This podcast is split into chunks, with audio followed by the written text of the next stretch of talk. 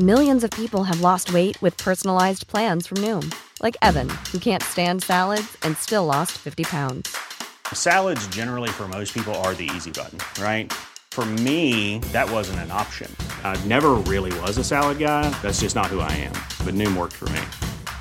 Get your personalized plan today at Noom.com. Real Noom user compensated to provide their story. In four weeks, the typical Noom user can expect to lose one to two pounds per week. Individual results may vary.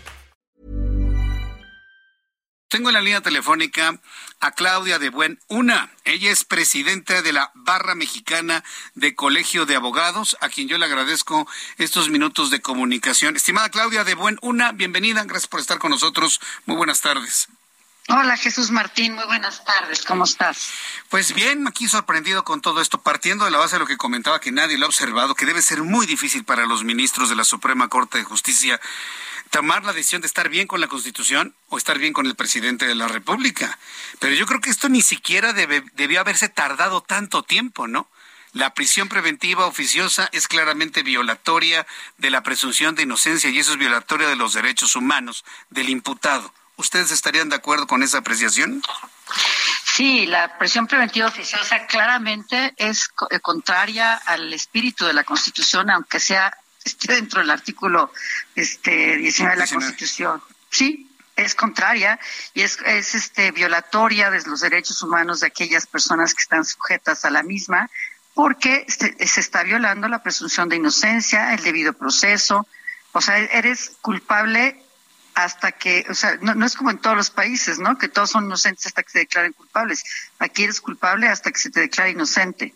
Entonces, sí, es, es, es perverso, es un tema muy perverso. Pero aquí la discusión de la Suprema Corte me parece que no estuvo tanto en si es violatoria de los derechos humanos o no, salvo la ministra Yasmín, eh, los demás dijeron que consideraban eh, no lo oí completo, eh, pero hasta donde lo oí, consideraban que era violatorio las normas secundarias que hablan de la presión preventiva a los derechos humanos. No significa que, que entonces la, la discusión es, ¿puede la Suprema Corte determinar como inconstitucional un artículo de la Constitución? Es la, la, disyuntiva ahorita. Sí, es una disyuntiva en donde bueno, también los ministros deben entender que son falibles y que en, el momento en el que se incluyó esto en el artículo 19, pues cometieron un error. Y lo que estaba precisamente argumentando Yasmín Esquivel era precisamente eso, que nunca se había de alguna manera eh, expuesto esto como un problema, ¿no? Entonces, no hay antecedentes de ello. Pero en los hechos el día de hoy, ante las condiciones políticas, Claudia de Buen, esto lo puede usar el presidente de la República para meter, encerrar a sus adversarios como ha sucedido en Bolivia, como ha sucedido en Venezuela, eh, y ese es el temor que tienen muchos, la utilización a beneficio político de la actual administración. ¿Ustedes cómo lo ven en la barra de abogados? Bueno, estamos sacando, nosotros hace, hoy en la mañana sacamos un desplegado eh, junto con otras organizaciones ah. y hace rato con el SEGAM eh, se los vamos a hacer llegar en donde claramente reprobamos que el titular del Ejecutivo primero aproveche sus espacios para intimidar a los a los a los ministros de la Corte. Lo ha hecho no una vez, lo ha hecho todos los días, desde hace unos días. Y segundo, este que los ministros de la Corte pues tendrían que estar eh, listos como para, digamos, de, tomar sus determinaciones con estricto apego a derecho y no, o sea, dejar estas intimidaciones de un lado. Pero como tú bien dices y bien dijiste hace rato, es un tema muy complicado. Es un tema muy difícil de, de determinar. ¿Me permites no cambiar de lugar? Sí, sí, no, hay ningún problema. No, no, no, no, no, al contrario, son buenos amigos de nuestro programa, no, hombre, por favor. Pero a ver, eh, eh, en lo que se va cambiando de, lugar, estoy conversando con Claudia de Buen Una, ella es presidenta de la Barra Mexicana Colegio de Abogados, y bueno, también han expresado, pues la, voy a usar las palabras de nuestra propia invitada, ¿no? La perversidad que esto implica, el mantener la prisión preventiva oficiosa que, eh, eh, estimada Claudia, eh, hay algunos, algunas personas que han interpretado que lo que se está buscando es eliminar la prisión preventiva, pero nada más falso que eso, ¿no? No, pues, no, nada más falso que eso. La prisión preventiva es una medida cautelar excepcional. ¿no? Es decir, se tiene que aplicar cuando existen las condiciones, cuando el delito es suficientemente grave y digamos, se perdería mucho más dejando salir a la persona que manteniéndola en, en, arraigo o en la prisión. Pero es excepcional, es una medida cautelar excepcional. ¿Y quién tendría que decidirlo? El juez. El juez tendría que tener la confianza del pueblo para determinar en qué casos es necesaria la prisión preventiva, pero tiene que estar justificado. O sea, no nada más es una decisión eh, digamos, de, de melate, ¿no? Es una decisión que tiene que estar plenamente justificada y, motivada y fundada. Y así debería de ser. Ah, ahora bien, supongamos que mañana la mayoría de los ministros determinan que es inconstitucional esta fracción del artículo 19.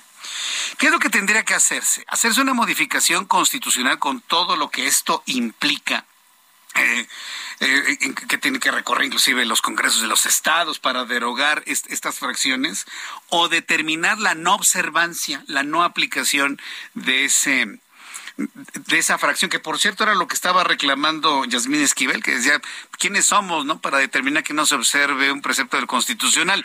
En ese punto puedo estar yo de acuerdo, pero que es operativamente lo más adecuado, no observar y no aplicar, o de plano ir a la modificación constitucional.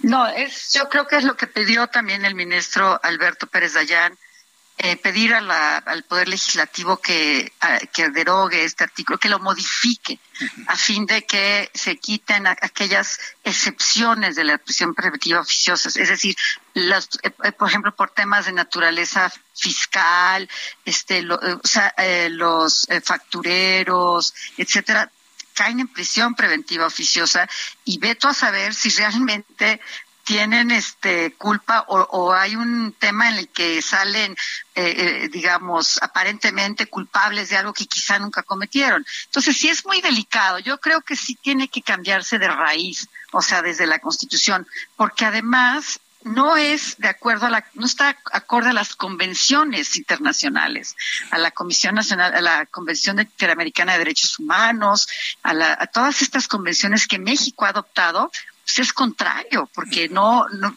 no, no podríamos tener prisión preventiva oficiosa de acuerdo a nuestras convenciones, salvo estos casos este, excepcionales, ¿verdad? Sí.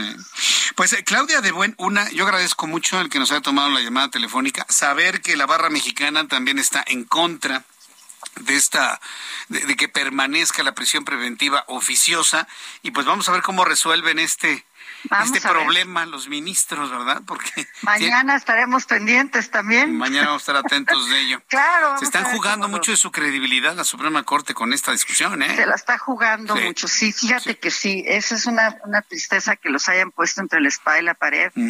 Porque, no sé, este, es muy difícil tomar una decisión. Digo, yo la tengo clara. Yo yo, yo, yo soy como yo soy, pero a nadie le importa como soy yo porque no soy ministra.